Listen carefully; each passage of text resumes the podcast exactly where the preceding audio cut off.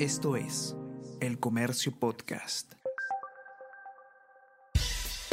Buenos días, mi nombre es Soine Díaz, periodista del Comercio, y estas son las cinco noticias más importantes de hoy. Jueves primero de diciembre postura de bancada de Perú Libre será clave para definir la vacancia de Pedro Castillo. Vocero dice que se sienten golpeados por amenaza de cerrar el Congreso, pero dirigencia aún no valora posición final de sus 15 legisladores. A diferencia de las primeras dos acciones contra el mandatario, los grupos de centro se inclinan con mayor decisión por la destitución.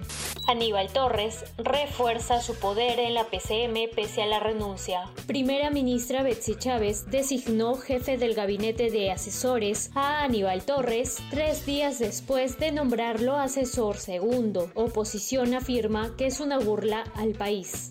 Poder Judicial elige hoy a su nuevo titular para los dos próximos años. Los jueces supremos Héctor Lama More, Javier Arevalo Vela y Carlos Arias Lazarte buscan el voto de la sala plena compuesta por 15 magistrados. Los tres candidatos ofrecen una transformación digital, ética institucional, lucha anticorrupción y mejor atención al ciudadano.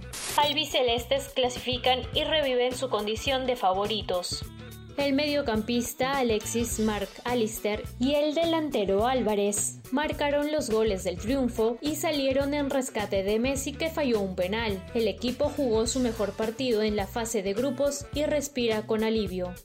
Pelé es internado para reevaluar su tratamiento contra el cáncer. La leyenda del fútbol se encuentra en mal estado de salud, motivo por el cual está siendo hospitalizado de emergencia. Según reporta ESPN Brasil, la quimioterapia no ha dado resultado.